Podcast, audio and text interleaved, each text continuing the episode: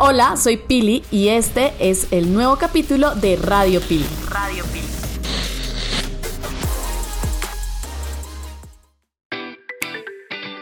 Hola amigos y bienvenidos a este nuevo capítulo de Radio Pili. Volvemos súper recargados este año 2023 y tengo que decirles algo sobre esta recarga y es que he estado muy desjuiciada.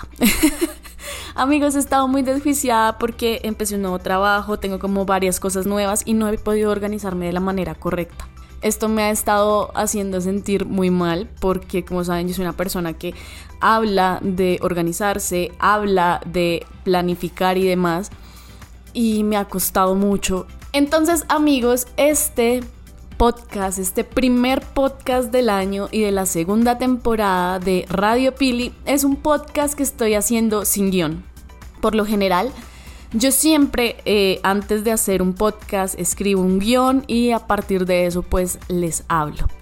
Sin embargo, y a pesar de que ya tenía el guion para este podcast, decidí ser un poco más sincera, ser un poco más, eh, pues yo misma, para explicarles que lo que están sintiendo o lo que yo estoy sintiendo en este momento, que es frustración, un poco de fastidio, eh, síndrome impostor un poquito y hasta incoherente. Porque claro, o sea, como puedo decirles a ustedes, como, ay, organícense. Y yo no estar organizada. Pero siento que también hace todo parte de quienes somos, ¿sí? O sea, no todos los días tenemos que hacer algo como hemos pensado que lo teníamos que hacer. No todos los días vamos a ser perfectos, no todos los días las cosas van a salir como queremos que salgan. No todos los días podemos ser quienes queremos ser, ¿sí? Y eso no está mal. Lo que está mal, amigos, sería quedarse en eso, en lo que no queremos ser.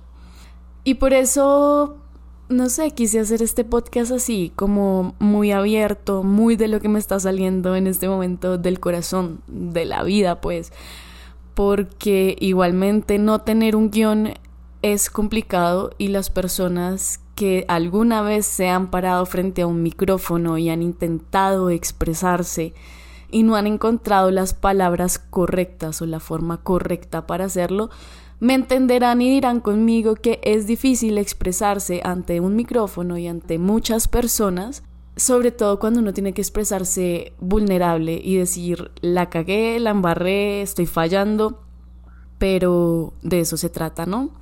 De eso se trata la vida, de eso se tratan estos momentos, de eso se trata.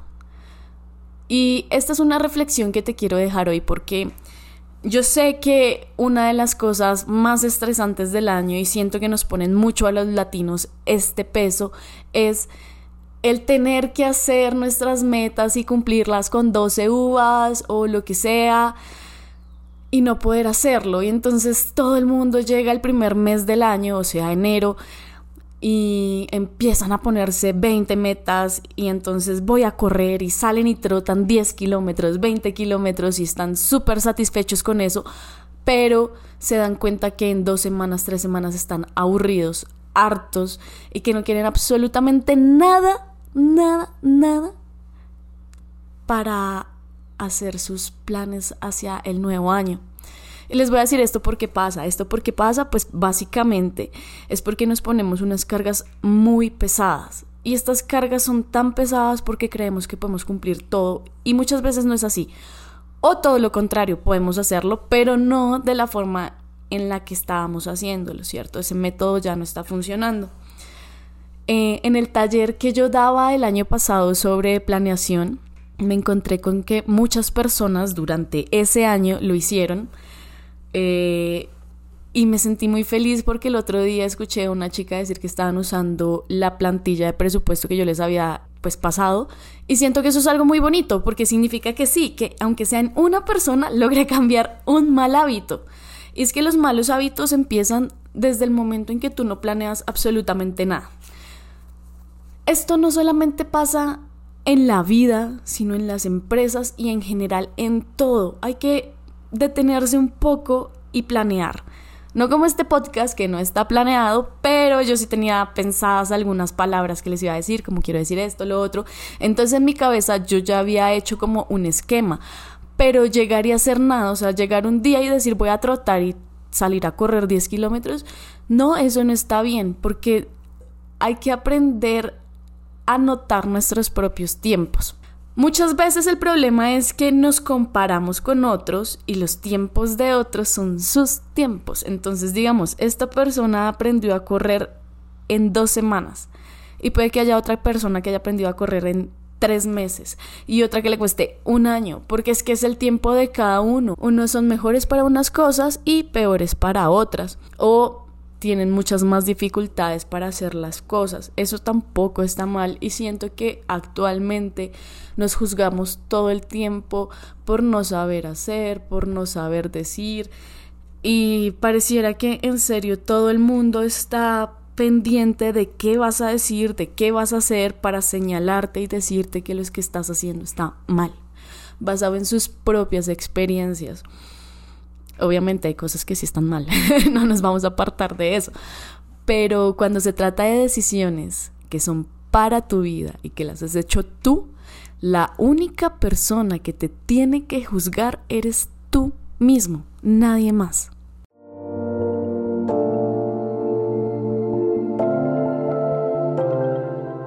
Por otro lado, y yendo de nuevo hacia el lado de la planeación, Quiero decirles que el año pasado para mí fue increíble y haciendo como el resumen del año, yo podría decir que me fue muy bien, aunque mi vida tuvo dos temporadas el año pasado.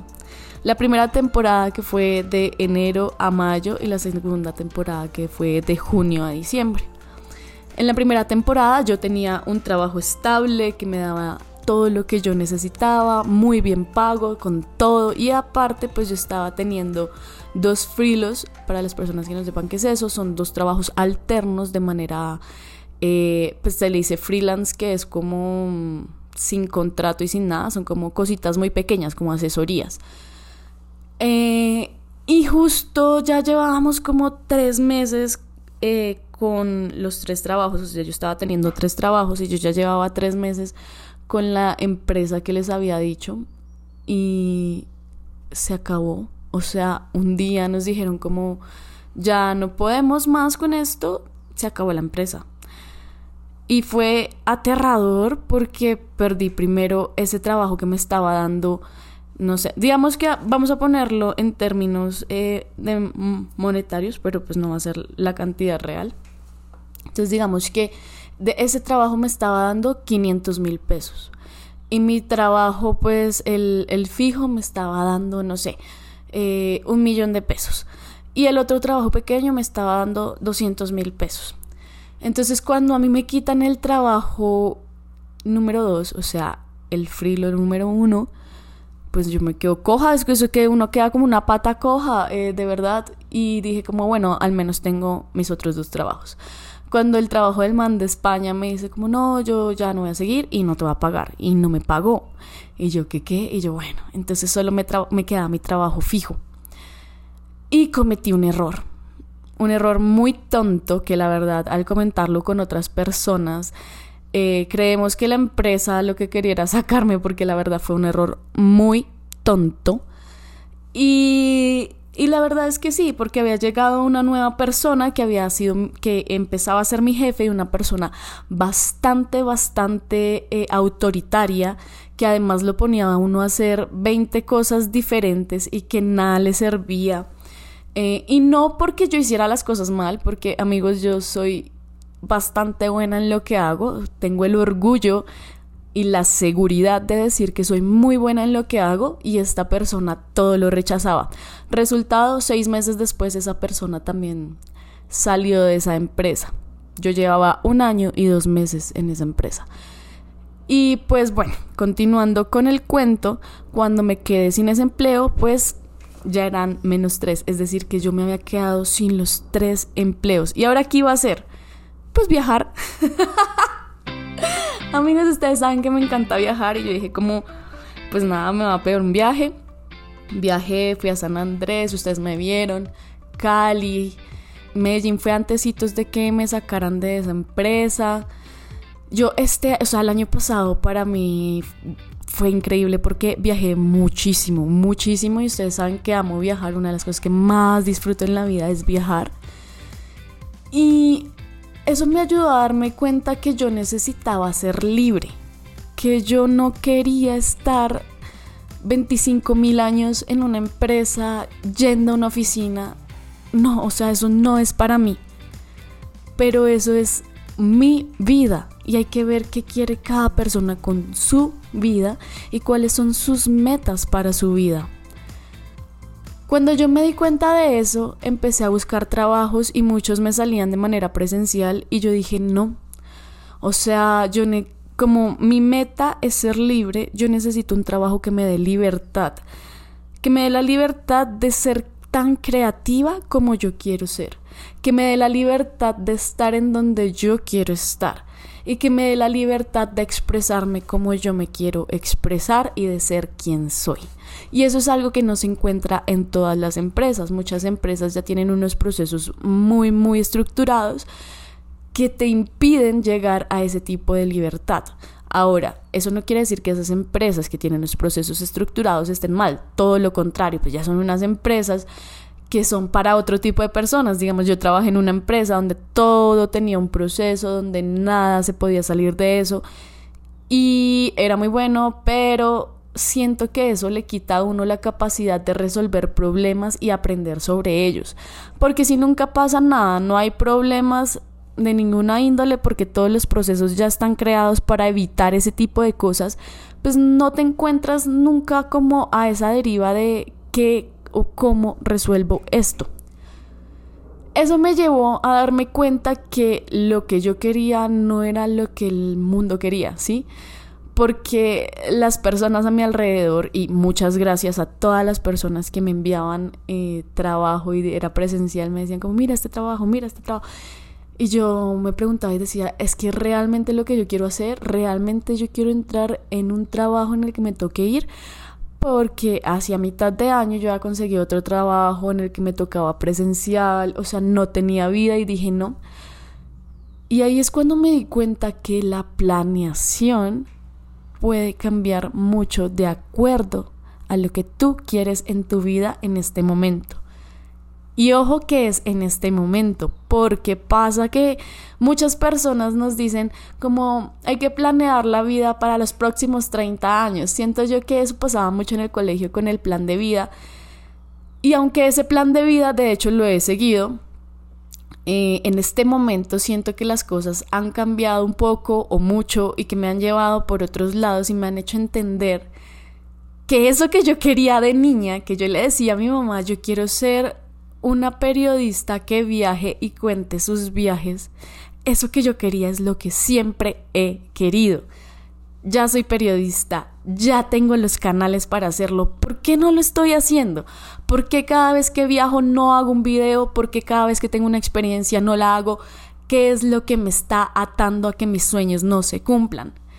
Y te digo esto porque no soy la primera persona que se encuentra en esta situación y lo he visto mucho en mis amigos y en mi alrededor que son muy, muy, muy buenos en lo que hacen, pero a la hora de la verdad, cuando se enfrentan al mundo, cuando quieren demostrar sus destrezas, no pueden y se pasman.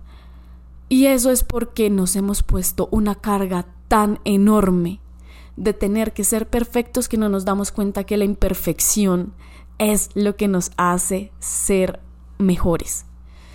Y es ahí donde lo que yo les decía, una empresa y sus procesos está bien, pero un problema se resuelve y eso es mejor para uno. Entonces ya en la vida y en general en tu vida, cuando sientas que algo no está perfecto, hazlo. Hazlo porque de pronto puedes aprender mucho más y la siguiente vez será mucho mejor y la siguiente vez a esa mucho mejor. Entonces amigos, en este momento llevamos 15 minutos de podcast en el que no hice ningún guion y que me doy cuenta y que no solamente yo me doy cuenta, sino que ustedes se dan cuenta que hay cosas que son límites y son límites mentales. Mi límite mental es creer que todo tiene que tener un proceso, un guion y una forma de hacerse. Y la forma de enfrentar ese miedo fue pararme en este micrófono al frente y demostrarme a mí misma y a ustedes que lo puedo hacer sin proceso y que me puede quedar no perfecto, pero me puede quedar bien. Y que esas imperfecciones nos hacen quienes somos. Yo no soy la misma persona de antes, y me refiero a la semana pasada, hace un año o hace 15 años. Y siento que yo he cambiado mucho y me alegra y estoy muy feliz de la persona quien soy hoy y de la persona en la que yo me voy a convertir basada en cada una de las cosas que estoy haciendo hoy. Y quiero que tú te lleves eso también, que tú hagas una lista de aquellas cosas que has cambiado y de las cuales estás sumamente orgulloso orgullosa, orgullose, orgullosí. y, y te des el abrazo que necesitas. O sea, parece que todo el tiempo nos estuviéramos juzgando. Y no, amigos, tenemos que abrazar los problemas, tenemos que abrazar las debilidades, tenemos que abrazarnos a nosotros mismos y darnos cuenta que lo hemos logrado, que estamos aquí y que si estamos aquí, que si tú me estás escuchando es porque en serio este mensaje tenía que llegarte.